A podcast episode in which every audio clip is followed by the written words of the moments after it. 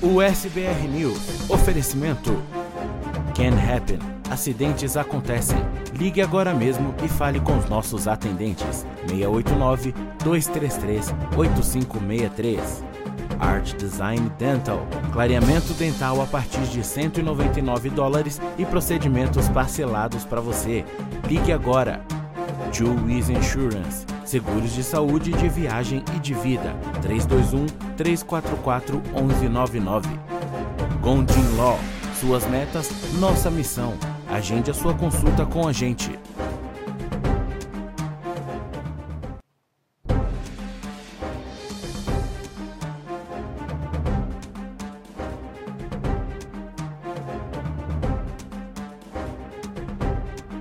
Olá, muito boa noite para você. Seja muito bem-vindo ao USBR News, ao vivo, direto dos estúdios da USBR TV para você, em qualquer lugar do mundo.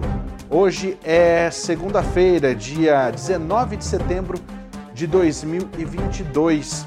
Na edição de hoje você vai ver o último dia das homenagens e também o enterro privado da Rainha Elizabeth II. Você vê a cobertura completa na edição de hoje. Os britânicos se irritam com um bolsonarista e pedem respeito nas ruas de Londres. O furacão Fiona deixa um rastro de destruição em Porto Rico.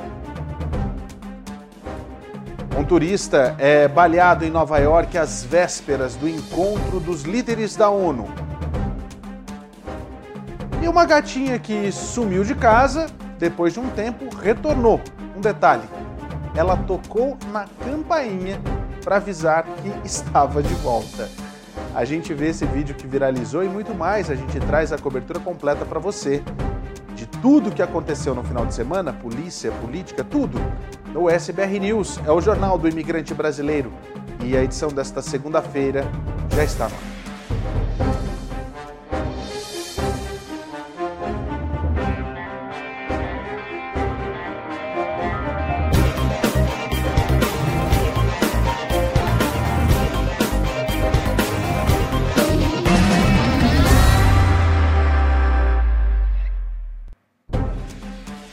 Muito boa noite para você, seja muito bem-vindo ao SBR News. Nós estamos ao vivo e essa é o SBR TV, a TV que representa você em qualquer lugar do mundo. Você que é imigrante brasileiro quer saber tudo que acontece aqui nos Estados Unidos, esse é o canal e você pode participar através das nossas redes sociais. Apesar da nossa transmissão em todas as plataformas, a forma de você se comunicar com a gente é através das redes sociais, tanto no Facebook quanto no YouTube, quanto também no Instagram. A gente está ao vivo e o chat lá tá funcionando. Olha só, já são 6 horas e 38 minutos no Mountain Time, 8 e 38 para quem está no leste dos Estados Unidos, 9 e 38 para quem está lá no Brasil. Lembrando você que está acompanhando com a gente toda a cobertura também das eleições. Daqui a pouco a gente traz uma pesquisa que acabou de ser divulgada pelo IPEC. É uma, mais uma pesquisa que traz os números da corrida eleitoral lá no Brasil. Lembrando que nós teremos votação aqui nos Estados Unidos para brasileiros que atualizaram seus títulos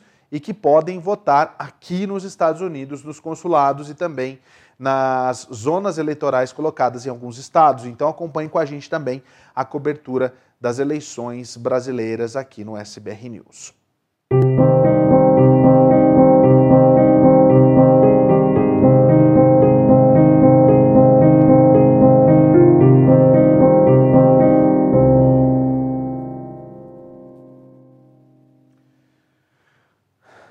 Hoje foi o dia em que a gente e todo mundo, na realidade, o mundo inteiro deu um adeus definitivo à rainha Elizabeth II.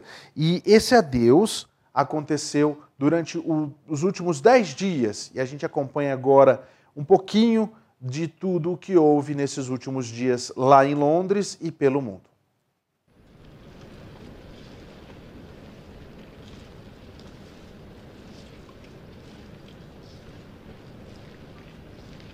19 de setembro de 2022, um dia para entrar para a história.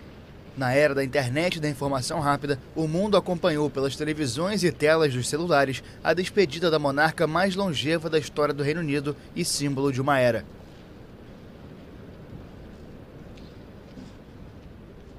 Precisamente às 11 horas da manhã, no horário de verão britânico, 7 horas da manhã de Brasília, o caixão da Rainha Elizabeth entrou na abadia de Westminster, onde foi realizada a cerimônia fúnebre com a presença da realeza e de chefes de Estado de todo o mundo. Do presidente dos Estados Unidos, Joe Biden, ao do Brasil, Jair Bolsonaro, passando pelo rei da Espanha, Felipe VI, e o imperador japonês Naruhito, quase 500 líderes e monarcas foram convidados para a cerimônia, um dos maiores desafios de segurança para o Reino Unido. O caixão foi transportado até a abadia em procissão, seguido a pé pelo novo rei Charles III e outros integrantes da família real. Elizabeth II morreu em 8 de setembro aos 96 anos, na residência escocesa de Balmoral. O Reino Unido a homenageou com 10 dias de luto nacional, cortejos e procissões, com uma carga de emoção popular tão grande que tornou quase imperceptíveis os protestos da minoria de republicanos. Com capacidade para 2.200 pessoas, a imponente abadia de Westminster não pode receber a multidão que deseja acompanhar a rainha até o fim. Depois de deixar o local da cerimônia, uma carruagem vai levar o caixão pelo centro de Londres até o Arco de Wellington, no Hyde Park Corner. A partir desse ponto, um carro fúnebre vai transportar o caixão até o castelo de Windsor, que vai ser a última morada da rainha. Na realidade, tudo isso que a gente viu, tudo isso que a gente viu foi o que realmente aconteceu, né? O que verdadeiramente aconteceu ao longo do dia de hoje. E uma coisa que é muito importante a gente entender é que tem alguns protocolos que foram seguidos à risca de um protocolo que foi escrito há muitos anos. Inclusive a presença dos filhos da rainha que estiveram ali velando a mãe por pelo menos 15 minutos junto com os plebeus os filhos de Elizabeth II, liderados pelo rei Charles III, velaram nesta sexta-feira o corpo da rainha em Westminster Hall, parte mais antiga do parlamento, onde os britânicos podem dar um último adeus à soberana. Charles, Anne, Andrew e Edward permaneceram por 12 minutos em volta do caixão diante do olhar atento dos súditos, que continuavam passando pelo local. Conhecida como Vigília dos Príncipes, a tradição remonta a 1936, quando os quatro filhos de George V montavam guarda sem aviso prévio em torno do caixão do pai. Mais cedo, o rei Charles III encerrou no país de Gales seu giro pelo Reino Unido como novo monarca. A morte da mãe, símbolo de unidade durante seu longo reinado de sete décadas, estimulou o sentimento independista em Gales, Escócia e Irlanda do Norte, o que transformou a viagem em uma missão crucial.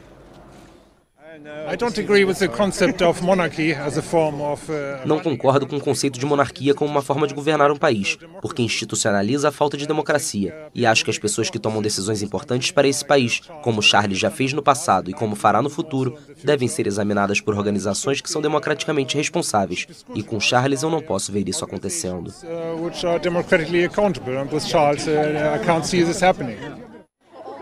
Oh, não me preocupa. Acho que ele será excelente. Acho que ele vai ser bom para a monarquia e eu acho que ele vai deixar o país de Gales muito orgulhoso. Ao lado da rainha consorte Camila, o monarca participou de uma cerimônia religiosa na Catedral Llandaff de Cardiff. Na saída, o casal saudou a multidão que esteve no local. A agenda na capital do país de Gales ainda incluiu uma visita ao parlamento regional. A gente acompanhou tudo o que aconteceu pela televisão, foi uma das maiores audiências, inclusive, ao redor do mundo. É, todos, é, muitos que inclusive ainda não gostavam da rainha, mesmo assim, é, relembraram justamente do que ela fez e a figura que ela foi. Apesar de que ainda tem alguns pontos que não foram verdadeiramente resolvidos, né? Para você entender um pouquinho, é, todo mundo que estava ali estava como plebeu, tanto que o jogador, o David Beckham, também enfrentou mais de 12 horas de fila para poder dar o seu adeus à Rainha Elizabeth II. O astro do futebol e ex-capitão da seleção inglesa David Beckham se juntou às milhares de pessoas que fizeram fila em Londres para dar o último adeus à Rainha Elizabeth II. Ex-meio-campo do Manchester United e do Real Madrid, Beckham declarou que a monarca deixou um legado incrível para os britânicos it's a, it's it's hard to explain. You know, it's very uh, very emotional and. Um, é difícil explicar, é muito emocional. O silêncio e o sentimento na sala é difícil de explicar. Estamos todos aqui para agradecer à rainha por ter sido gentil, por se importar, por ser reconfortante por todos esses anos. For being kind, for being caring, for being reassuring throughout the years. Beckham considerou ter tido muita sorte de poder ter alguns momentos como este com a monarca mais longeva da história do Reino Unido. Ele explicou que apareceu na fila de madrugada para evitar o horário mais movimentado, mas teve o plano frustrado e esperou entre os súditos de Elizabeth II. Milhares de pessoas passaram por Westminster, a sede do parlamento britânico, para se despedir da monarca e outras tantas continuam na fila com a esperança de ver o caixão antes do funeral e do enterro previstos para segunda-feira. Na realidade, é completamente fora de cogitação. Hoje, é, depois de um determinado momento, as filas foram fechadas cinco horas antes de começar a, o, evento, na realidade, isso no, no, domingo mesmo. Não tinha como se furar uma fila, essas filas, por exemplo. Né? O sentimento de luto se espalhou por muitos países, inclusive é, França e também é, Hong Kong, onde as pessoas falaram sobre a Rainha Elizabeth II. O Reino Unido se despediu nesta segunda-feira da sua rainha, a monarca mais longeva da história do país. Nos parques, nas casas, nas ruas e nos bares, os britânicos mostraram o luto pelo fim de uma era de mais de 70 anos. Mas a dor dos súditos de Elizabeth II não ficou restrita à fronteira do reino. Em Paris, o metrô homenageou a rainha com placas que renomearam a estação que leva o nome do avô da monarca, George V. Quem passou pelo local se emocionou com o tributo à rainha morta no último dia 8 de setembro e enterrada nesta segunda-feira. Elizabeth II fez história com seu senso de dever. Acho que é uma bela homenagem. É importante para mim porque trabalho na embaixada dinamarquesa e a rainha da Dinamarca e o príncipe herdeiro estiveram presentes ao funeral da rainha da Inglaterra. Por isso, é ainda mais importante e tocante para mim. Essa é a minha linha diária de metrô. Todo dia passo pela George V. Achei uma bela homenagem. Do outro lado do mundo, em Hong Kong, a emoção era a mesma. Os moradores da ex-colônia britânica fizeram uma longa fila para homenagear com flores a rainha Elizabeth II. Não se trata de perder o reinado da rainha, mas sim os bons velhos tempos. A rainha é o símbolo disso. Tínhamos liberdade. A liberdade é muito mais importante para o povo de Hong Kong. Talvez seja por isso que tantas pessoas estão fugindo para outros países, porque perdemos a liberdade hoje em dia. Eu diria que o mais importante é que sentimos falta dos bons velhos tempos antes de 1997. Hong Kong foi colônia britânica por 150 anos até ser devolvida à China no final da década de 1990. Nos últimos anos, o importante centro financeiro tem presenciado a diminuição das liberdades do passado. Ah, a gente vai ver agora um VT que mostram algumas autoridades que estiveram no funeral da Rainha Elizabeth. O presidente brasileiro esteve lá e também outros chefes de Estado. E vamos falar um pouquinho sobre a visita do presidente e candidato Jair Bolsonaro à cidade de Londres e também essa visita como presidente, como autoridade, chefe de Estado, ao velório, essa participação toda. Vamos conferir primeiro a participação de todas as autoridades, incluindo o presidente brasileiro. Ontem foi o último dia aberto para a visitação pública do caixão da Rainha Elizabeth II no parlamento britânico. Teve gente que ficou quase 20 horas na fila para entrar no local e dar o último adeus à monarca. O presidente Jair Bolsonaro e a primeira-dama Michele Bolsonaro chegaram na manhã deste domingo a Londres e se hospedaram na residência do embaixador brasileiro. O presidente falou sobre a visita. Profundo respeito pela família da rainha e também pelo povo do Reino Unido. Esse é o nosso objetivo principal. O presidente visitou o caixão da rainha no parlamento e assinou o livro de condolências. Além de Bolsonaro, outros líderes vieram a Londres para o funeral, como o presidente dos Estados Unidos, Joe Biden, da França, Emmanuel Macron, de Portugal, Marcelo Rebelo e o primeiro-ministro do Canadá, Justin Trudeau. Durante a tarde, o presidente Jair Bolsonaro participou da recepção para os chefes de Estado oferecida pelo rei Charles III na residência real, o Palácio de Buckingham. A rainha Elizabeth II fez visita ao Brasil em 1968, quando participou de eventos oficiais em cidades como a capital Brasília e Rio de Janeiro. A passagem pelo Brasil foi lembrada pelo presidente Jair Bolsonaro, que prestou seus sentimentos à rainha e ao Reino Unido. Por tudo que ela representou para o seu país e para o mundo, o momento é de pesar e de reconhecimento por tudo aquilo que ela fez pelo mundo. Bom, é, falando sobre ainda a visita do presidente, o Bolsonaro perdeu completamente a linha nessa situação. É, ele falou mal do Lula, abandonou uma entrevista logo no dia seguinte, porque não sei se você viu nessa última imagem que a gente mostrou, antes, na verdade, antes dessa imagem aí, a, o que aconteceu foi o seguinte: na frente da, da na frente da, da embaixada brasileira em Londres, aconteceu uma situação em que o presidente saiu na janela, no melhor estilo Evita, na Argentina, e falou inicialmente que estaria ali por conta do luto à Rainha Elizabeth, e logo na sequência usou aquele palanquinho para fazer um ato de campanha. Na comitiva, inclusive, não estavam apenas autoridades do governo. Tinha, tem o chefe da, de campanha, o chefe de, de, de, marketing e de comunicação da campanha do presidente, que não é mais ligado a, a, a, a Brasília. O Fábio, o Fábio é, Weingarter, sei lá como é que fala o nome desse moço. O que acontece é o seguinte: isso que ele fez juntou um monte de gente lá na frente e também pessoas que desrespeitaram o último dia de velório da rainha. Um britânico que viu o que estava acontecendo naquele momento, quando algumas pessoas começaram a fazer um protesto contra o presidente, um protesto ligado à questão do meio ambiente, chamando o presidente de ecogenocida. É... Eles foram para cima dessa pessoa e os britânicos que estavam ali em volta protestaram. E a gente vai acompanhar justamente o momento em que um britânico se enfurece e pede respeito aos bolsonaristas.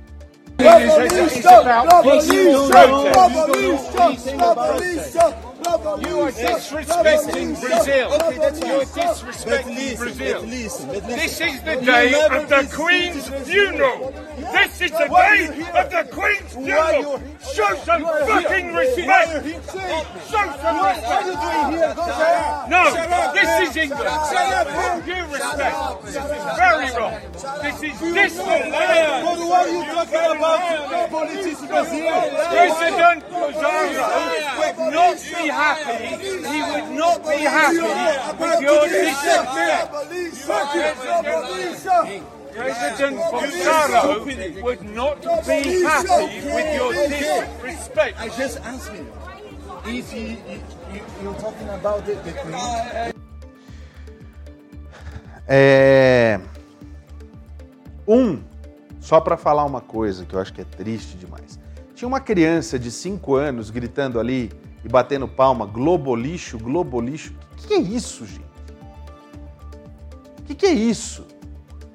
Dois, é, para se comunicar com os britânicos é mais do que necessário falar inglês. Não sei se essas pessoas sabem. Inglês é a língua, é, o inglês é a língua da rainha. E não sei se eles sabiam também que aquele momento em que o Bolsonaro pisou na Inglaterra se tratava de um momento fúnebre e não um momento de campanha. Bem lamentável a situação. E logo depois dessa situação toda que aconteceu ali, naquele momento Evita, que se transformou de um momento da rainha para um momento de campanha, ele desceu, começou a conversar com os jornalistas, falou sobre campanha, falou mal sobre o segundo, sobre o primeiro colocado nas campanhas e nas pesquisas, na realidade, e logo depois, quando ele foi perguntado e questionado sobre ter transformado a viagem num ato político, ele se irritou e saiu. O pessoal está buscando um lei e guardando em casa. Sim, sim, porque sabe que o, o inverno está vindo e vai ser rigoroso. Alguém tem dúvida que o Brasil é terra prometida? Nem, nenhuma. Tá? Nenhuma. Mas por que a insistência em querer botar um ladrão na volta da presidência? Para vender o Brasil para ele. Alguém presidente. acha que é, um, é um, uma maravilha ser presidente? Que a torneira secou. Acho que é uma maravilha? Botar um ladrão com aquela quadrilha toda na presidência. Só a Petrobras, o cara desviou, vamos corrigir aqui para dólar, em torno de 160 bilhões de dólares de endividamento. Dá para imaginar o que é isso? Dá para fazer 60 vezes a transposição do Rio São Francisco. E a imprensa toda, a grande maioria, batendo o tempo todo. Os imóveis do Bolsonaro. Canalice a questão de imóveis, canalice. Pegaram 10 parentes meu, que tem a vida própria, imóveis comprados desde 1990, dinheiro vivo. Onde é que está escrito isso na escritura? Covardia, covardia. Três anos, três anos e meio sem corrupção. Qual é a corrupção do meu governo? Estou com saudade daquelas patifarias todas. Você acha que vem aqui fazer política? Ah, pelo amor de Deus, não vou te responder não. Tá? Pelo amor de Deus, tem uma pergunta decente. Faz, a- compara o Brasil com os Estados Unidos, o Brasil com o presidente, resto do o senhor- mundo. o senhor leu os jornais hoje política. daqui? O Se senhor eu leu não os jornais hoje você daqui? disse, Não, não. Acabou, acabou. Presidente, falando sobre a recepção de ontem. Obrigada, Falou com o presidente. rei? Está com o senhor. Vocês podem entrar aqui. dois. Duas situações. Uma é perguntar para um presidente que não fala inglês e que não sabe ler inglês, o senhor leu os jornais de ontem? Eu acho que a afronta foi essa, né? Tipo, alguma coisa assim. Mas falando seriamente, ele transformou. Toda a entrevista foi sobre campanha política. Quando questionado sobre ter transformado o momento em campanha política, ele se irrita. E a saída dos jornalistas foi dizer a, a, a imprensa internacional condenou o que foi feito ali. O momento da campanha que o Bolsonaro quer levar para frente adiante. Porém, para deixar muito claro, o TSE disse que as imagens não poderão ser usadas na campanha do candidato Jair Bolsonaro.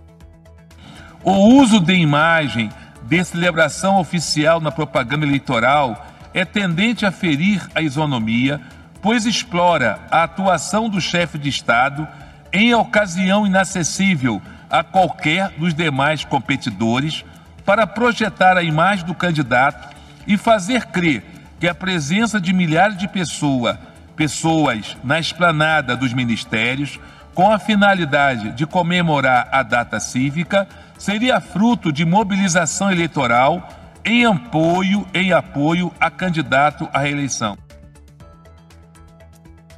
Olha, só para avisar, daqui a pouquinho a gente vai trazer o- a última pesquisa que acabou de ser divulgada do IPEC, com os números para a corrida presidencial no Brasil.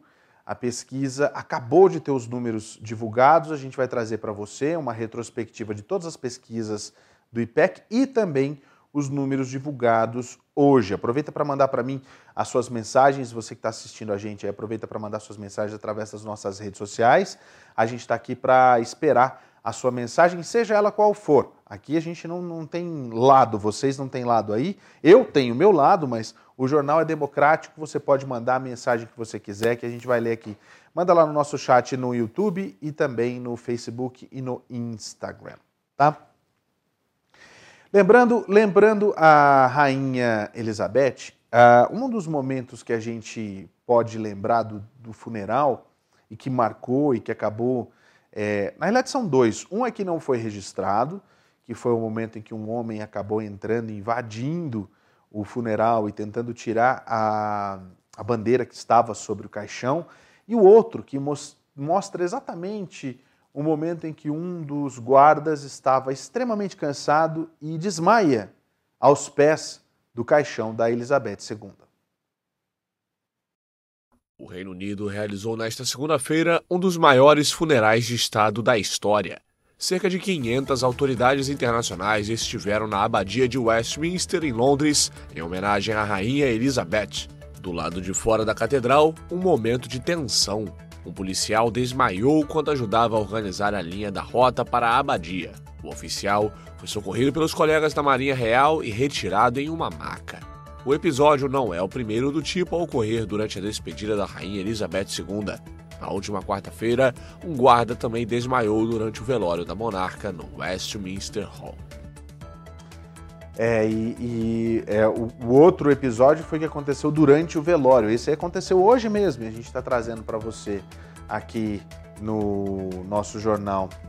Vamos acompanhar, é, já que hoje foi o dia que, na realidade, os últimos momentos mesmo, né, é, desse funeral que vai ficar marcado, principalmente é, pela passagem do corpo, as milhares de pessoas pelas ruas que aplaudiram. Mas eu acho que é, o que fica marcado antes até do, do, funeral privado, da cerimônia privada que não foi né, é, mostrada pela televisão, é justamente o enterro da rainha e a gente tem as imagens para você. Vamos colocar na, na tela aqui, Tony, vamos lá? The late, most high, most mighty and most excellent monarch Elizabeth II. By the grace of God, of the United Kingdom of Great Britain and Northern Ireland, and of her other realms and territories, Queen, Head of the Commonwealth, Defender of the Faith, and Sovereign of the most noble Order of the Garter.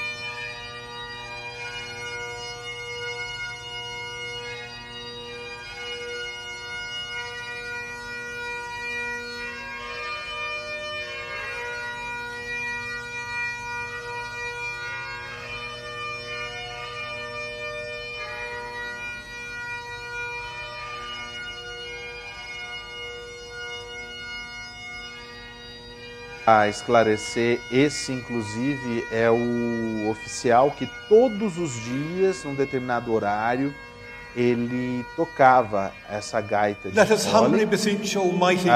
para acordar a rainha no, em, em qualquer um dos palácios que ela estivesse. Sempre assim, né? E ele o fez, inclusive, no momento é, do adeus, né? E aí você vê eles é, saudando o rei Charles III, o rei do Reino Unido, né? E agora que vai, que passa a fazer parte é, oficialmente com né, o fim do reinado da rainha Elizabeth II, definitivamente ela que vai ser é, já foi sepultada ao lado do, do marido né, e do pai, e também da irmã Margaret, lá nessa, nesse local dentro de Windsor. Windsor, eu não sabia, não, eu, eu sou muito ruim de geografia nessa, nesse ponto de geografia do, do, do Reino Unido. Eu não sabia que Windsor ficava muito distante né, de Londres. Para mim era tudo ali em volta, tudo ali pertinho. Não, mas é um, é um, é um, é uma caminhada grande, né? Que foi justamente essa última que foi feita pela, pelo carro que chegou até é, Windsor. Para mim era tudo muito, muito próximo ali, não é, não é, não é assim não. E a gente viu o show de cobertura de todas as emissoras de televisão com os repórteres espalhados é, por Londres, em todos os pontos, e inclusive trazendo as informações em tempo real, quando, enquanto o caixão estava chegando em Windsor, é, é, o prefeito de Londres estava agradecendo toda a movimentação dos londrinos e também é, da polícia, enfim, que conseguiram manter a cidade em silêncio. E logo depois que o, que o caixão saiu dali, é, começou o barulho da cidade grande mesmo de volta. Muito, muito, muito, muito bacana para quem pôde acompanhar. Deixa eu aproveitar para ler é, as mensagens que vocês mandaram para a gente através das nossas redes sociais, através do Facebook, do YouTube e também do Instagram. Tá aqui o Hudson Santiago, boa noite, PS, melhor programa. Um abraço aqui da Georgia, Kelly Terra. Eita, que já tem encrenca na área e bem na terra da rainha, hein, Paulo Sérgio? Já está bem melhor a sua gripe, né? Tô, tô gripadinho ainda, sigo gripado, mas tudo bem, tá tudo, tudo ok, viu, Kelly? Obrigado. É, isso aqui é um rebook da quinta dose da vacina, mas é reboot. É, rebook é o tênis. Marcelo Marcho Moreira, boa noite, Paulo. O jornal está cada vez melhor. Parabéns para toda a equipe da USBR TV. Já estamos ligados no Rio de Janeiro. Um abraço, um abraço para você aí. E lá para São Paulo, lá para Jandira, um abraço para o Guilherme Ziran que está assistindo a gente. Uma boa noite para você, Ziran. Obrigado por estar tá acompanhando a gente aqui também, tá? E vamos então falar agora de eleições no Brasil mais uma vez. A gente vai é, primeiro mostrar para você, até tirar aqui o meu, meu tablet, para a gente poder primeiro mostrar a, os números da pesquisa IPEC mas antes eu queria relembrar com você aqui no nosso telão os números, os primeiros números das pesquisas anteriores. Então a gente tem aqui, ó, pesquisa IPEC do primeiro turno. No dia 19, Lula tinha 44, é, Bolsonaro 32%. No dia 1, a pesquisa do dia 1, Bolsonaro tinha 32%, Lula também 44%. Nas duas primeiras pesquisas foram mantidos os números. Depois Bolsonaro oscilou, oscilou para baixo com 31% e o, o Lula manteve no dia 7 de setembro com 44%. Aí a última, a penúltima pesquisa antes dessa que foi divulgada agora, a gente teve no dia 13 46 para Lula e 31% mantido, a gente vê o ponto aqui, é, Bolsonaro com 31%, dois pontos para mais, dois pontos para menos, dois pontos para mais, dois pontos para menos. Esses são os números da pesquisa do primeiro turno da pesquisa IPEC. Eu vou deixar, eu quero até se puder colocar em tela cheia esses números aqui, por gentileza, é, para as pessoas poderem ver em casa. Esses números aí são os números da pesquisa é, que foi divulgada, foram divulgadas as últimas pesquisas, as pesquisas anteriores, tá? Agora a gente já tem é, os números da pesquisa de hoje. Então eu vou trazer para você agora os números da pesquisa que foram é, os números que foram divulgados agora.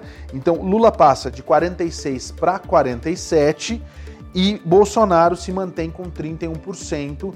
Isso nessa pesquisa para primeiro turno. Essa pesquisa ela foi realizada entre os dias 17 e 18 de setembro. A margem de erro também é de dois pontos para mais ou para menos. O ex-presidente Lula do PT tem 47% das intenções de voto e o presidente Jair Bolsonaro do PL tem 31% na eleição desse ano. Em relação ao levantamento anterior que a gente mostrou, de 9 de setembro, Lula passou de 46 para 47 e Bolsonaro se manteve com o mesmo percentual é, da pesquisa do dia 13, como a gente mostrou aqui. A margem de erro também era de 2 para mais ou para menos. Os outros candidatos, o Ciro Gomes segue com 7% das intenções, o mesmo da pesquisa anterior, e a Simone Tebet tinha 4% no IPEC da semana passada, agora tem 5%. Já a Soraya Tronic se manteve com 1%.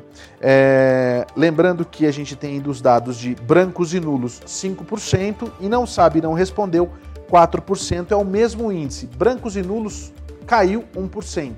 De 6% foi para 5%. A gente vai ver agora a pesquisa de segundo turno. Primeiro a gente vai ver o segundo turno anterior. A gente tem os números das pesquisas anteriores. 51% para é, para Lula com 51% no dia 19, 35% para Bolsonaro, 37% no dia 1 de setembro para Bolsonaro, 50% para Lula, que subiu dois pontos na pesquisa do dia 7, foi de 50 para 52, e Bolsonaro caiu de 37 para 36%.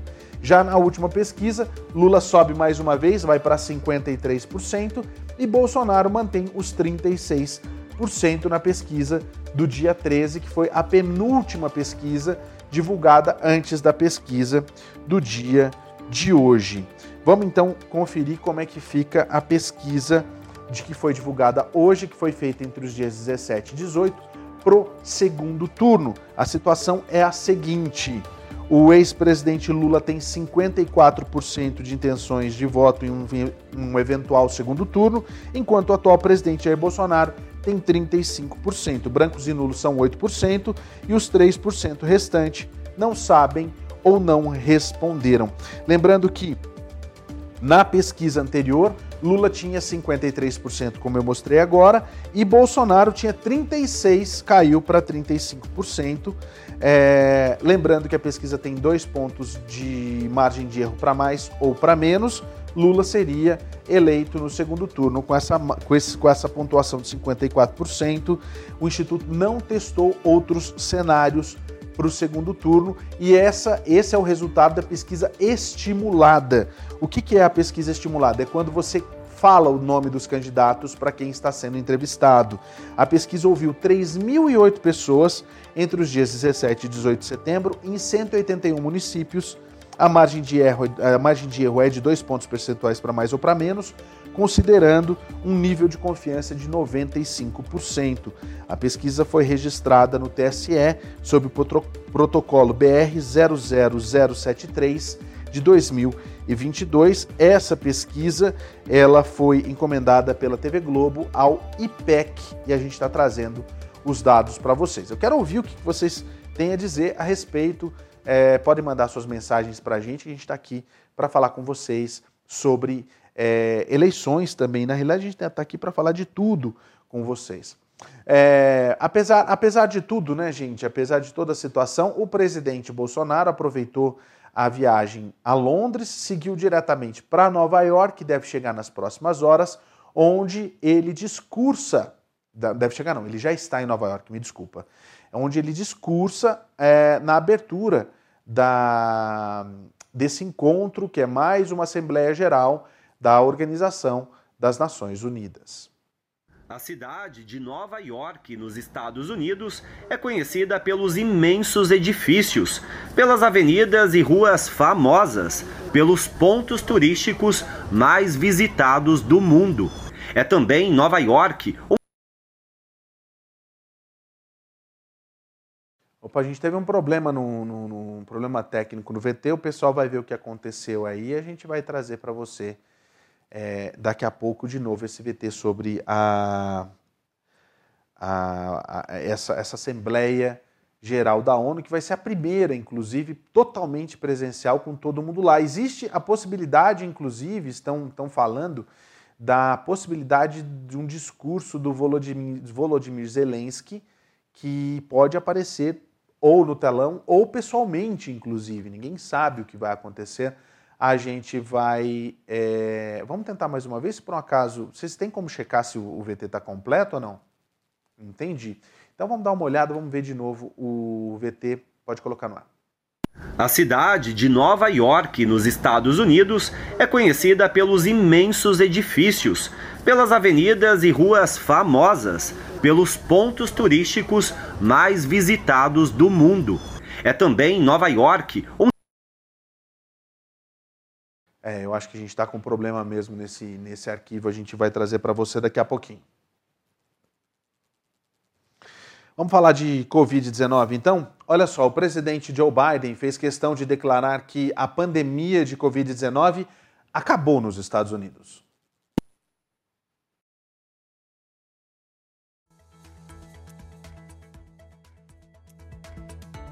Lupe.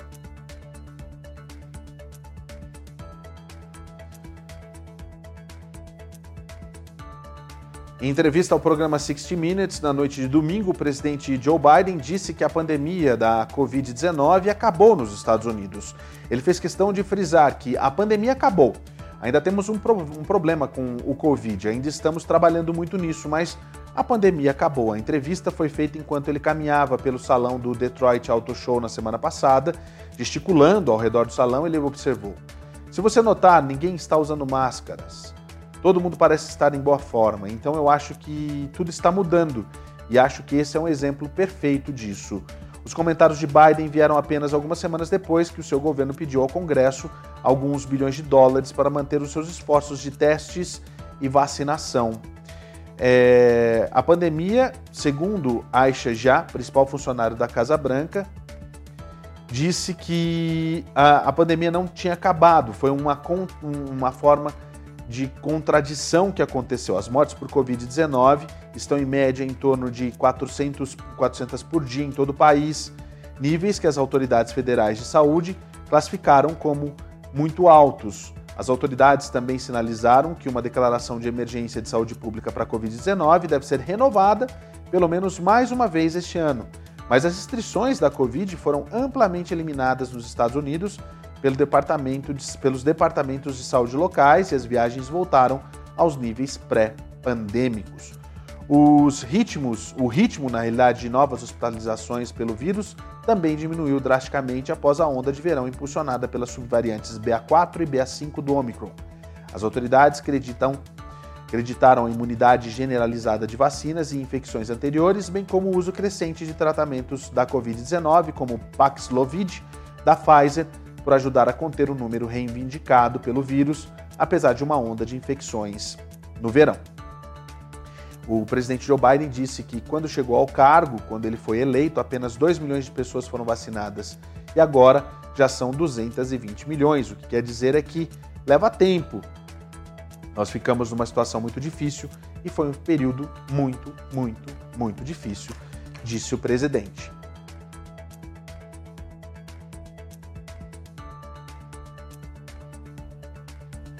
Tá aí então a situação, uma, uma certa contradição entre autoridades da Casa Branca e também o presidente Joe Biden. É, vamos seguir então. Eu queria aproveitar e falar para você que está em casa, perdão, gente, a respeito da Art Design Dental. Art Design Dental é justamente aquela chance que você tem de, de conseguir um tratamento dentário para você. Art Design Dental é aqui em Utah e você tem a chance de ter o, o tratamento feito por dentistas brasileiros. Vamos conferir o VT. Acabou aquela história de ir para o Brasil para fazer tratamento odontológico. Agora você tem a chance de fazer aqui mesmo, nos Estados Unidos. Tratamentos ortodônticos, implantes e estética é na Art Design Dental dentistas licenciados que falam a sua língua e com toda atenção ao seu bem-estar na hora dos procedimentos. Faça uma avaliação para tratamentos com aparelhos convencionais ou invisíveis, implantes, além de botox e fillers. Ligue agora mesmo e marque uma consulta. 801-8750-730. Art Design Dental. Porque ir para o Brasil cuidar dos seus dentes é coisa do passado.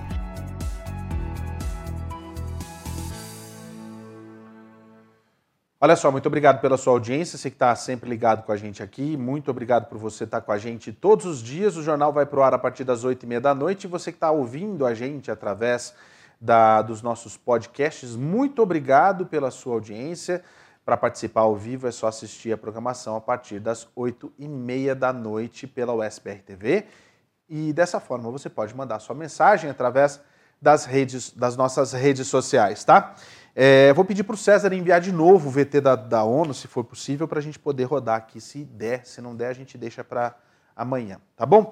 Vamos seguir então é, falando sobre ainda o presidente Joe Biden. O presidente Joe Biden fez questão de, de dizer que não falou sobre é, as investigações de Mar-a-Lago com ninguém. Essa é a história. O presidente fez questão de dar essa declaração também no 60 Minutes durante essa entrevista que aconteceu no domingo e disse que não está se envolvendo na investigação do Departamento de Justiça sobre o manuseio de registros presidenciais de Trump para evitar interferir nas ações que o Departamento de Justiça pode ou não tomar. Abre aspas. Eu não pedi os detalhes desses documentos porque eu não quero me meter no meio de saber se o Departamento de Justiça deve ou não mover certas ações que eles poderiam tomar. Eu concordei que não diria a eles o que fazer e, de fato, não me envolverei em dizer a eles como processar ou não. Quando perguntado por Scott Pilley, da CBS, sobre uma fotografia divulgada pelo DOJ mostrando material aparentemente classificado espalhado no chão de uma sala em Mar-a-Lago, o presidente indicou, indicou, que tinha visto essa evidência e chamou o suposto tratamento de Trump do, do, do, dos documentos de irresponsável. Como que isso poderia acontecer? Ele questionou. Como alguém, como alguém poderia ser tão irresponsável? Quando perguntado se acreditava que os segredos de segurança nacional foram comprometidos pelo suposto armazenamento dos documentos por Trump em Mar-a-Lago, Biden disse que não falou com ninguém sobre o conteúdo do material encontrado pelo FBI na casa de Trump. O FBI removeu vários conjuntos de documentos confidenciais de Mar-a-Lago em agosto, enquanto executava um mandado de busca por possíveis violações da lei de espionagem e outros crimes. Alguns dos documentos encontrados na residência de Trump incluíam documentos relacionados às capacidades nucleares de um governo estrangeiro. Trump afirmou é, durante uma entrevista de rádio na semana passada que tudo foi desclassificado, quer dizer, tudo estava sem selo de confidencial, referindo-se aos documentos encontrados em Mar-a-Lago.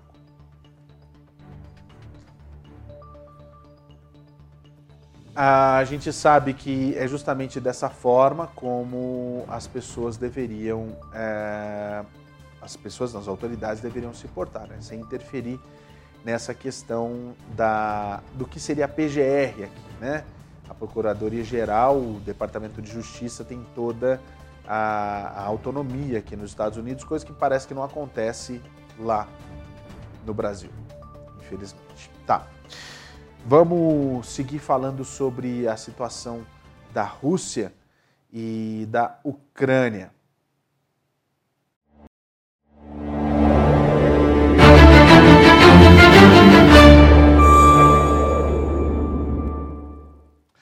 O presidente Vladimir Putin disse que não tem pressa em acabar com a, com a guerra que ele proporciona lá na Ucrânia. Marcand recebeu nesta sexta-feira o segundo dia da reunião de cúpula regional da Organização de Cooperação de Xangai. O encontro contou com a presença de países como China, Rússia, Paquistão, Turquia e Irã. O presidente russo Vladimir Putin aproveitou a ocasião para dissipar a pressão sobre o Kremlin em relação à guerra na Ucrânia, onde Moscou tem acumulado derrotas no campo de batalha. A Federação Russa está ocupando progressivamente, gradualmente, novos territórios. Chama a atenção para o fato de que não lutamos com todo o exército russo, apenas com partes específicas. As incursões estão ligadas aos parâmetros de nossas forças armadas e não temos pressa para finalizar a operação militar. Kremlin proibiu oficialmente o envio de recrutas para o front e se recusa a realizar uma mobilização geral no país. De acordo com Putin, o principal objetivo russo continua sendo a libertação de todo o território do Donbass chegou a ver aquelas imagens que foram é, exibidas de sepulturas que foram encontradas na Ucrânia? Pois é, o Kremlin fez questão de dizer que tudo aquilo é fake news. As acusações entre Moscou e Kiev se intensificaram após a descoberta de 440 sepulturas e de uma vala comum em uma floresta perto de Izium na semana passada. A cidade foi recuperada pelos ucranianos após a retirada das forças russas da região. Nesta segunda-feira, o Kremlin chamou de mentira a existência do local e ressaltou que defenderia a verdade na questão. Desde o início da intervenção militar na Ucrânia, a Rússia negou em várias oportunidades ter cometido abusos ou crimes de guerra. De acordo com especialistas ucranianos, alguns dos corpos encontrados em Izium estavam com as mãos amarradas. Outros mostravam sinais de violência.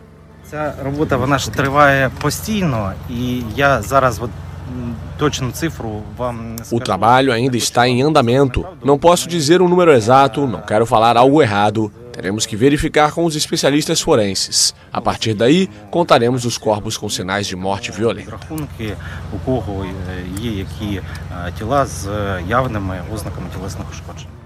O governo ucraniano começou a investigar as vítimas na última sexta-feira. As sepulturas remontam ao período entre março e setembro de 2022. Até domingo, os especialistas já tinham exumado cerca de 100 corpos pede desculpa pelas imagens, é, mas eu acho que é bom às vezes a gente ver que as coisas não são como o Kremlin pinta, por exemplo, o que é muito triste. Mas faz parte, né? Guerra é assim. Se fosse outra coisa, não ia chamar guerra, né? Se fosse bonito de ver. O que era para ser uma comemoração do orgulho se transformou num grande protesto, pessoas presas e feridas em Belgrado, onde aconteceu uma parada do orgulho LGBTQIA. A comunidade LGBTQIA, fez neste sábado uma manifestação em Belgrado por ocasião da Europride, a marcha do orgulho europeia. O desfile deveria ser o ponto alto do evento que a cada ano é celebrado em uma cidade diferente do continente, mas o Ministério do Interior da Sérvia o proibiu na última terça-feira por razões de segurança. Mesmo assim, o público tomou as ruas da capital do país debaixo de chuva, percorrendo um trajeto muito menor do que o previsto inicialmente. A primeira-ministra sérvia Ana Birnabic, homossexual declarada, disse que 64 pessoas foram detidas e 10 policiais ficaram feridos, mas ressaltou que estava orgulhosa de que o dia não tivesse terminado com maiores incidentes. É, é, é, o que eu fico meio assim é que quando que a gente. É, é, é diferente, né? O, o, período do orgulho, né? Que acontece em alguns países, né? Aqui acontece em junho, no Brasil acontece e assim por diante. Né? Alguns países acabam andando juntos, né? no caso da Europride acontece um pouco depois, mas isso também é, tem a ver com o. Como que eu posso dizer? Tem a ver com o, o, o turismo que essas pessoas né, que fazem parte do grupo do, L, do LGBTQIA, fazem, que é muito lucrativo nos países e que muitos países que são contrários não assumem essa parte da economia, o que é muito triste. Aqui em Utah a gente vê isso o tempo todo. E quando, por conta das questões da igreja, muita gente vira cara para esse grupo que faz Salt Lake City andar, por exemplo. Né? Você vê as bandeiras de orgulho em todos os lugares, o que dá muito orgulho para quem verdadeiramente não tem nenhum tipo de preconceito. Olha só, só para fazer um registro aqui sobre aquela situação dos, é, dos petiscos dos animais, mais marcas de petiscos foram solicitadas de serem é, recolhidas, além da decisão envolvendo a Bassar Pet Food. O Ministério da Agricultura, Pecuária e Abastecimento determinou na última sexta-feira, dia 16, o recolhimento nacional de lotes de produtos para alimentação de animais de outras três empresas. De acordo com a pasta, a medida é cautelar e faz parte dos desdobramentos das investigações realizadas pelo governo por conta do que aconteceu, que detectaram que lotes de propilenoglicol adulterados foram usados para fabricar petiscos para cães. O, a, a substância é um insumo utilizado pelo setor industrial na fabricação de alimentos para humanos e também animais. O uso é permitido desde que seja adquirido de empresas registradas. As investigações que estão sendo realizadas são relacionadas a uma possível contaminação da substância por monoetileno, monoetileno glicol, que é oriundo de empresas sem registros. Conhecido também como etileno glicol, esse produto tóxico é geralmente usado para refrigeração encontrada em baterias, motores de carros e freezers ou geladeiras. A mesma substância que esteve por trás da morte de 10 pessoas que consumiram a cerveja Becker em 2019 em Minas Gerais é justamente essa substância que foi encontrada nos petiscos da Bassar. Então fica aí o registro. Abre aspas, até o momento não existe nenhuma diretriz do Ministério em suspender o uso de produtos que contenham o propileno glicol na sua formulação, além do já, dos que já foram mencionados, fecha aspas. As investigações envolvendo a morte de cães por suspeita de intoxicação após o consumo de petiscos continuam em andamento. Além de Minas e São Paulo, Distrito Federal, Rio de Janeiro e Santa Catarina, Paraná, Rio Grande do Sul, Alagoas, Sergipe e Goiás, todos eles têm relatos de casos.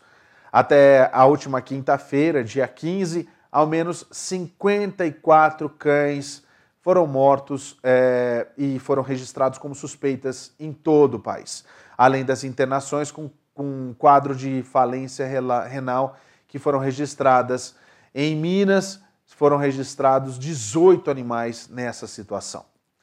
Além desse produto, a Bassar Pet Food continua realizando o recolhimento de todos os produtos fabricados a partir de 7 de fevereiro de 2022. Isso, segundo a imprensa, isso segundo a empresa, compreende todos os lotes de produtos. A marca própria ou ainda a marca Bassar, com numeração a partir do lote 3329. Por precaução, a empresa diz que está recolhendo todos os itens produzidos a partir da data citada, que é 2 de fevereiro de 2022, aliás, 7 de fevereiro de 2022, e não apenas os que utilizaram o propileno glicol fornecido pela Tecnoclean, que estaria contaminado. Em sua defesa, a Tecnoclean Industrial Limitada informou que adquiriu a substância propilenoglicol de uma importadora e é revendedora desse produto. Abre aspas. A Tecnoclean Indústria Industrial Limitada afirma que não fabrica propilenoglicol, tendo comprado essa substância da empresa AID Química Comércio Eireli e revendeu ao mercado nacional como distribuidora Fecha aspas.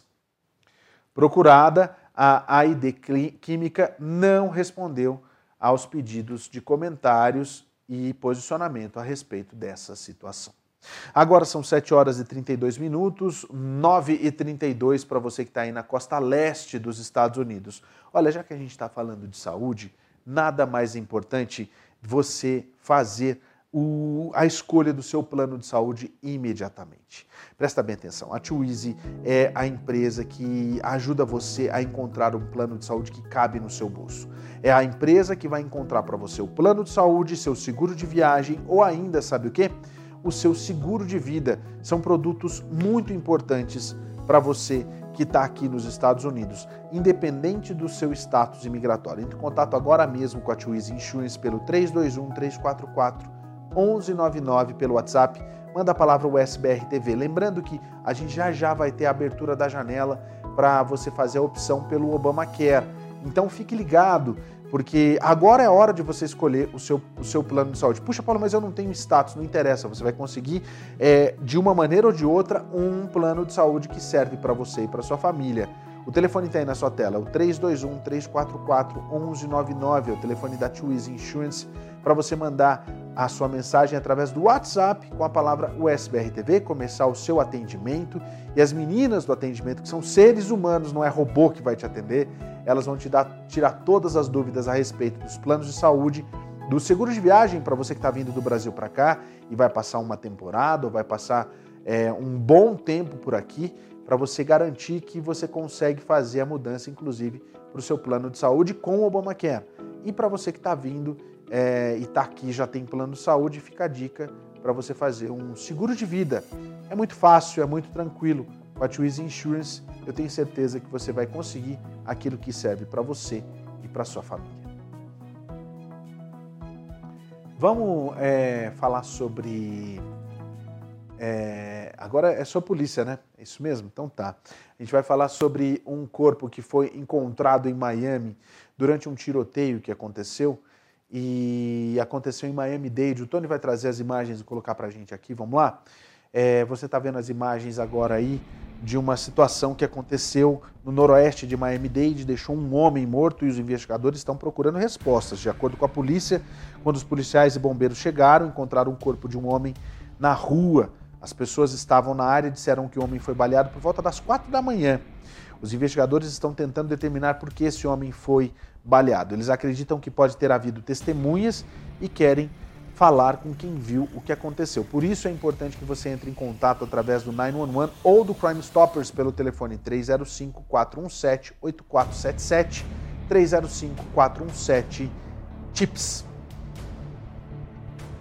Agora você vai ver a história de um professor de música que foi preso na última quinta-feira depois de ser acusado de agredir sexualmente um de seus alunos durante vários meses. Que assunto mais horroroso que a gente tem que trazer. Segundo os policiais, a vítima era um garoto de 15 anos que teve aulas de violão com Jason Trout, de 34 anos.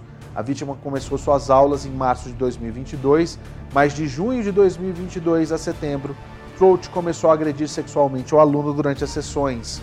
Qualquer um que tenha confiança neles, de um pai para ensinar uma criança, e essa pessoa se aproveitar dessa criança é extremamente nojento. Quem disse isso foi o Chad Cronister, o xerife de lá de, de, de lá de Tampa, na, na Flórida.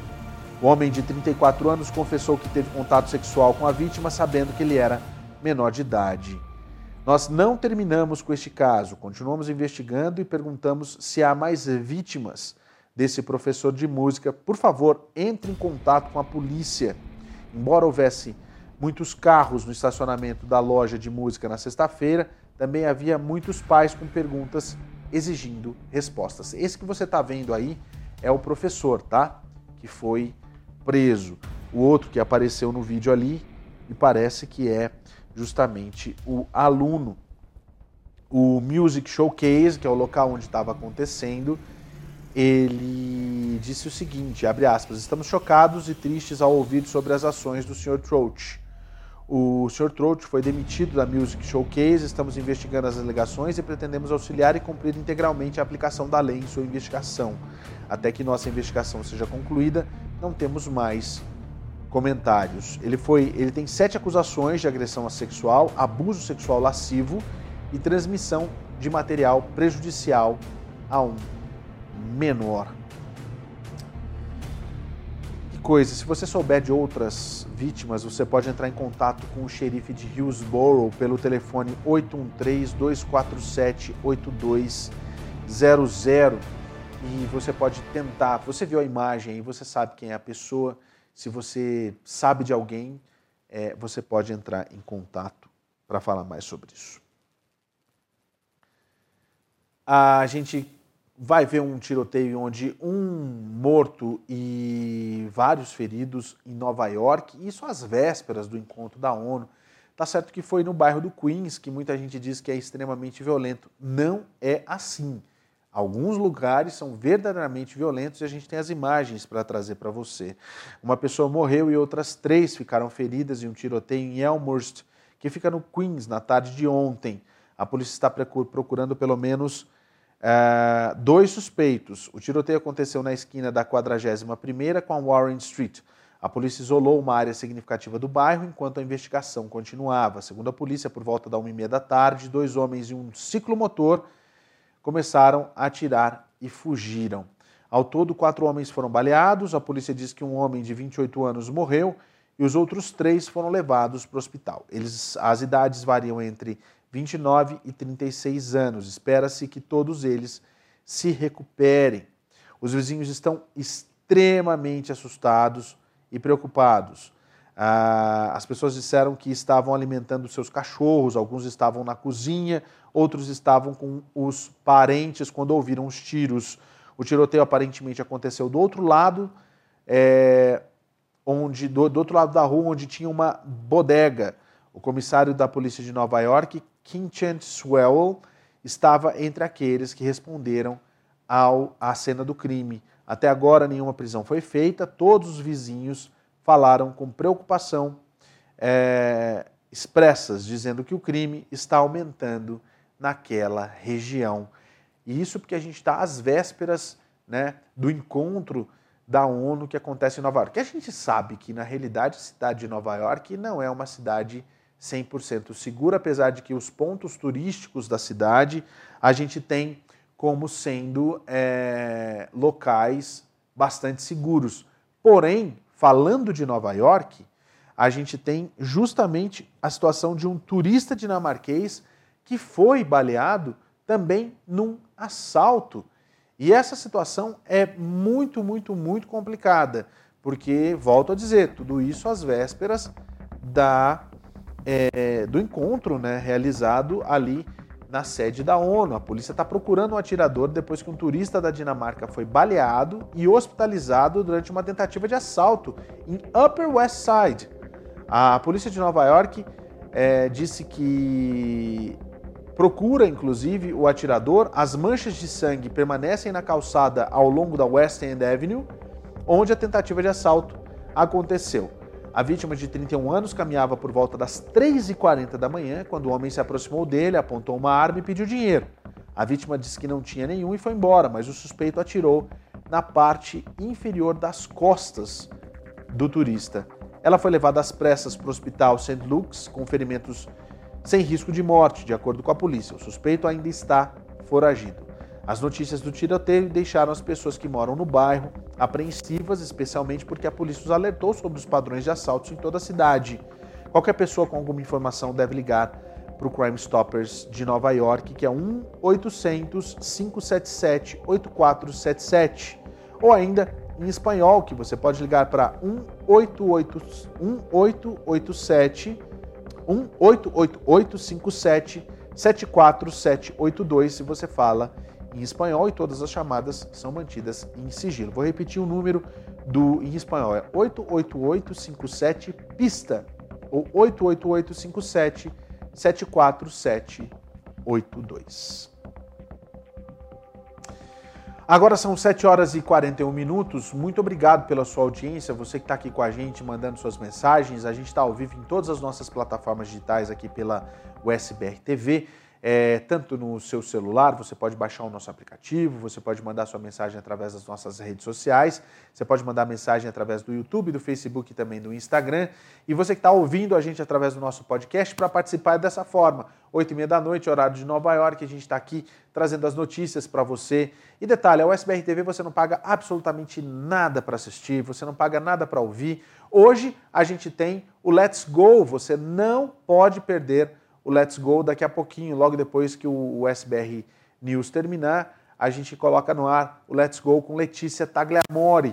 Hoje fala justamente das notícias das celebridades e traz um resumo da Fazenda, hein? Para quem está acompanhando a, o reality da Record aqui nos Estados Unidos, que gosta de um barraco, tem um resuminho da Fazenda, algumas coisas que aconteceram hoje, algumas coisas que aconteceram no final de semana. Tudo isso no Let's Go com Letícia Tagliamori, logo depois do SBR News. Na terça-feira, a gente tem mais uma edição do Tá Seguido com ela, a mundialmente conhecida, a gente pode dizer aí, Marcela Ferrinha, a chefe que faz delícias para você na sua televisão. É o Tá Servido amanhã, logo depois do SBR News. Hoje tem o Let's Go, você não perde por esperar. É, vamos então aproveitar, já que a gente está falando sobre essa, essa situação do, do Bolsonaro que está chegando em Nova York, o Dima Souza já está trazendo as informações para a gente da chegada do presidente Jair Bolsonaro para a Assembleia Geral da ONU, que acontece essa semana. Boa tarde a todos. A previsão é que o presidente Jair Bolsonaro chegue aqui a Nova York às sete e meia da noite, horário de Brasília, às oito e meia da noite.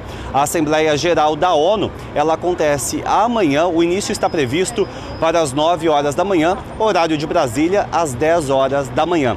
Essa Assembleia, ela está sendo bastante aguardada, isso porque essa reunião é a primeira totalmente presencial desde o início da pandemia. O Brasil, historicamente, é o primeiro país a fazer os discursos e essa será a quarta vez que o presidente Jair Bolsonaro participa do evento e abre também os discursos da ONU.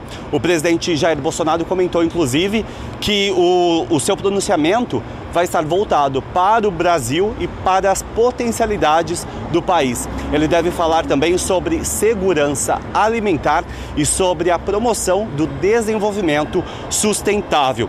A expectativa também é que durante o evento, representantes do mundo inteiro aproveitem a oportunidade para fortalecerem alianças e desenvolverem acordos de cooperação entre os países. São as chamadas reuniões bilaterais. Até agora, o presidente Jair Bolsonaro tem pelo menos duas dessas reuniões já confirmadas, uma com o presidente da Polônia e uma outra com o presidente do Equador. Nós preparamos uma reportagem sobre a expectativa para essa edição de número 77 da Assembleia Geral da ONU. Vamos assistir.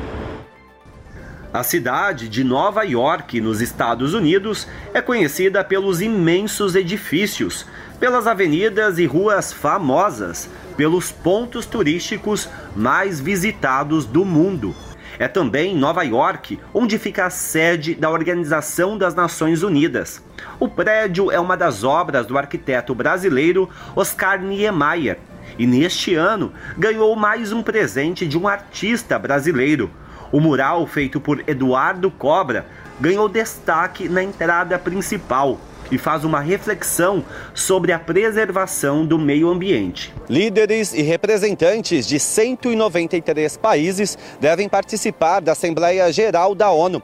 E o Brasil, historicamente, é o primeiro país a fazer o discurso e a abrir a cerimônia será a primeira reunião totalmente presencial desde o início da pandemia. É o momento também de representantes mundiais fortalecerem alianças e desenvolverem acordos com outros países. Os temas, poderíamos reiterar aí o, o, o, um dos aspectos talvez mais relevantes da, da conjuntura internacional é, como a comunidade internacional, como os países vão reagir a esse mundo pós-pandemia e também a esse mundo em que há um conflito internacional em curso, conflito uh, na Ucrânia. Neste ano, será a quarta vez que o presidente Bolsonaro abre a reunião. A Assembleia Geral é o principal órgão da ONU, com papel relevante na promoção da paz e segurança mundial, na garantia dos direitos humanos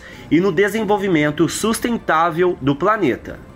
Lembrando que todos os partidos políticos no Brasil estão de olho no discurso do presidente Jair Bolsonaro, que diz que vai fazer um, discurso para os brasileiros, possivelmente um discurso de campanha que pode ser alvo de mais uma ação junto ao TSE. A gente vai acompanhar para saber exatamente o que aconteceu. Amanhã você confere o discurso na íntegra do presidente aqui no USPR News. Gente volta na nossa cobertura da na nossa cobertura policial e aqui em Salt Lake uma a polícia prendeu um suspeito que na realidade ele foi suspeito de esfaquear uma vítima por nenhum tipo de razão. E o suspeito bate com a descrição, inclusive, de uma outra situação de agressão à faca. Isso aqui em Salt Lake City. Um homem foi preso depois que foi relatado à polícia que ele esfaqueou um homem no pescoço completamente sem motivo. Os policiais responderam a uma situação na 300 Sul com a 500 West em Salt Lake City no último sábado é, em um BO de esfaqueamento. Eles localizaram uma vítima no local com várias facadas, inclusive facadas no pescoço. A polícia disse que testemunhas apontaram um suspeito posteriormente identificado como Mário Fresques, de 32 anos, que, segundo eles, apareceu e esfaqueou a vítima por trás enquanto ela estava sentada num banco. A vítima teria tentado revidar, mas parecia que estava sendo esfaqueada novamente. Testemunha, testemunhas apontaram Fresques para os policiais, que acabaram o prendendo. Enquanto os policiais estavam prendendo Mário, ele declarou espontaneamente que não poderia ser preso porque a polícia porque a polícia não havia é, peço perdão para vocês, eu me perdi no texto aqui, o texto pulou.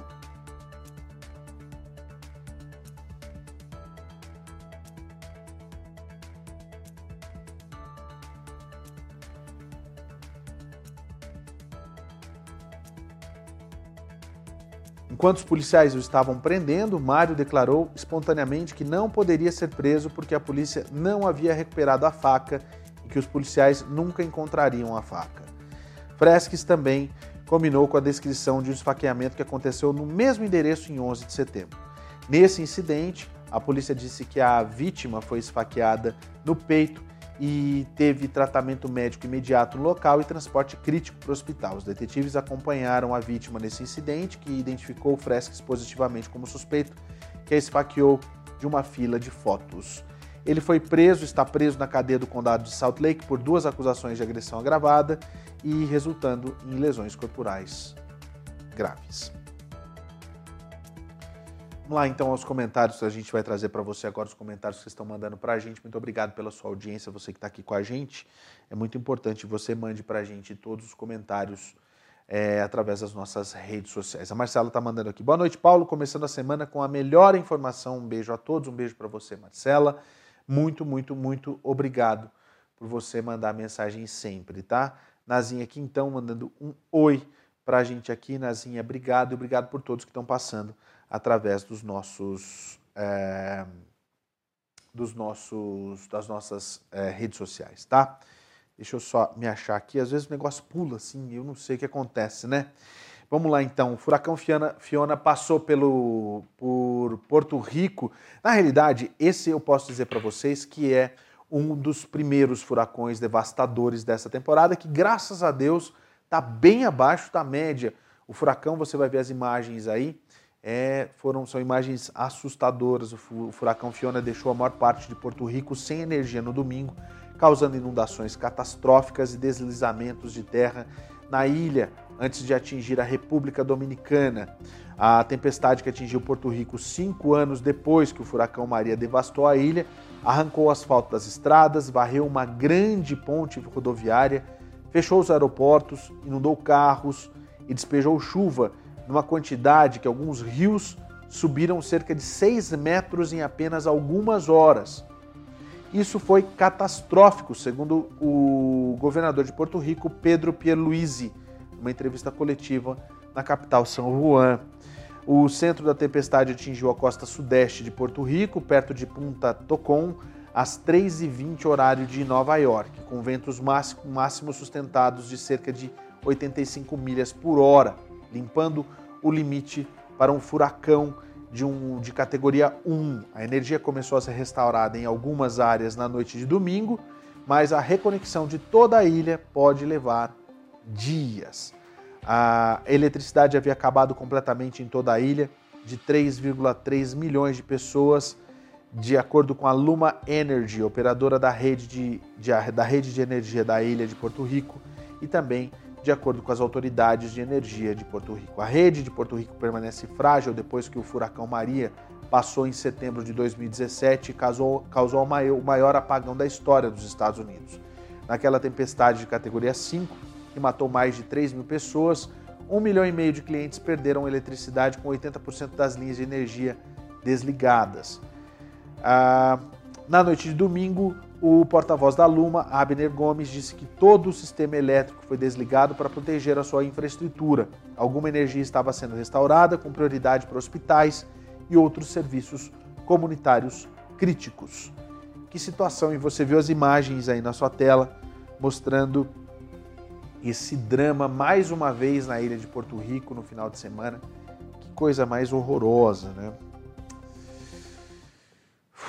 Olha, é puxado quando a gente vê essas imagens aí, mas eu estou bem mais, mais à vontade, até porque esse ano a gente tem um número muito menor de tempestades atingindo tanto uh, o Atlântico quanto o Pacífico, né? Então a gente não tem muita coisa vindo de lá para cá e não tem muita coisa vindo do Atlântico para cá, o que deixa a gente bem mais tranquilo, né? Deixa eu ver aqui mais comentários que vocês estão mandando para mim. O Carlos Viana Feitosa, boa noite, Paulo. Um abraço a todos. Que pena que um presidente, que pena que é um presidente não muito preparado, disse aqui o Carlos Viana Feitosa. O Ascov, enquanto tem 11 milhões de indocumentados nos Estados Unidos, os brasileiros precisam esperar até um ano para tentar tirar um visto, correndo o grande risco de ser negado. O que você acha, Paulo Sérgio? É, na realidade, a, essa, essa realidade dos consulados brasileiros é, de nada tem a ver com a questão dos 11 milhões de indocumentados, né? O que a gente sabe é que tudo isso foi por conta do fechamento dos consulados. Não é privilégio dos consulados no Brasil e muitos outros consulados também estão, estão com filas extremamente grandes, porém, a quantidade de brasileiros solicitando vistos é, no Brasil para os consulados é imensa. É muita gente, coisa que a gente não vê há muitos anos. O que eu não entendo. Né? Ou aumentou o poder aquisitivo das pessoas para virem para cá para estudar, ou as pessoas verdadeiramente, né, tipo, estavam guardando dinheiro durante a pandemia para vir para cá. O que é bom nas duas situações. Né? Ou tem um monte de gente querendo fugir do Brasil, né? por conta de um ou outro motivo. Então, fica aí a dica. Vocês viram a história dessa gatinha? E não é gatinha, não é aquela gatinha que está pensando, é um animalzinho mesmo, um pet que fugiu de casa e no fim das contas ela voltou, mas olha só o que aconteceu. Quando ela regressou, ela fez questão de apertar a campainha para poder dar um oi para os donos, né? Que situação. O pensamento inteligente da gata Lily ajudou a voltar para casa depois que ela desapareceu por quatro dias. De acordo com a dona do gato, que tem oito anos, Stephanie Whitley, o felino desapareceu após se mudar para uma casa nova em Long Island. Uh, ela e a sua família deram as boas-vindas a Lily há pouco mais de um ano e rapidamente se apaixonaram pelo gato. Quando ela quer amor, ela quer, e quando não quer, não toque nela, disse a dona do gatinho. Nos dias que seguiram ao desaparecimento de Lily, Whitley dirigiu pela vizinhança procurando o gato chamando seu nome. Ela é como um cachorro, ela responde ao nome dela, você a chama ela vem. Depois de quatro dias procurando por Lily sem resultados, Whitley e sua família começaram a se preocupar que o animal de estimação nunca mais voltasse. Foi nesse momento que Lily encontrou o caminho de volta para casa. A casa de Whitley tem uma câmera, uma câmera que está ligada à sua TV através da Alexa. Quando alguém se aproxima da frente de sua casa, ela aciona a câmera da, campa da campainha e recebe uma notificação na televisão, incluindo um vídeo da câmera da campainha. Enquanto ela estava na casa à noite sem Lily, Whitley foi surpreendida por uma notificação de que alguém estava na porta e era justamente a gatinha. Lily encontrou o caminho de volta para a nova casa e as imagens da câmera, da câmera mostram que o felino foi inteligente o suficiente para pular e ativar a câmera da campainha assim que chegou à frente, na porta da frente. Que coisa, hein? Agora, muito louco a gente ver isso. Ela, além de, de, de tocar na campainha, ela também começou a miar, tá, gente? Para você ver que é, são muito mais do que bichinhos né, de estimação. Elas, eles fazem parte da nossa família, não é? Que coisa linda. Agora imagina, eu tenho um, um, uma cachorra em casa que é maravilhosa e que ela também chama a atenção da gente quando ela quer. Aliás, ela late para mim e não late para o Joab, eu não sei porquê, porque ele dá uns gritos nela, de certo, e ele obedece ela e não a mim eu acho que ela, ela pensa que eu sou a empregada dela, alguma coisa assim, né? Você é minha empregada, uma coisa desse tipo. Meu empregado, eu mando você. Deve ser isso. Se tiver alguém que sabe me ensinar cachorro, por favor, mandem os números aí. A gente está precisando muito. Um beijo para você. Tá chegando aí Letícia Tagliamore com o Let's Go, edição inédita. Você não pode perder. Tem a Fazenda e mais um monte de coisa. Fala do Leonardo DiCaprio, que só pega novinha. E tem mais ainda. Fique com a gente. Um beijo no seu coração. Amanhã eu tô de volta a partir das 8h30 da noite. Valeu. Tchau.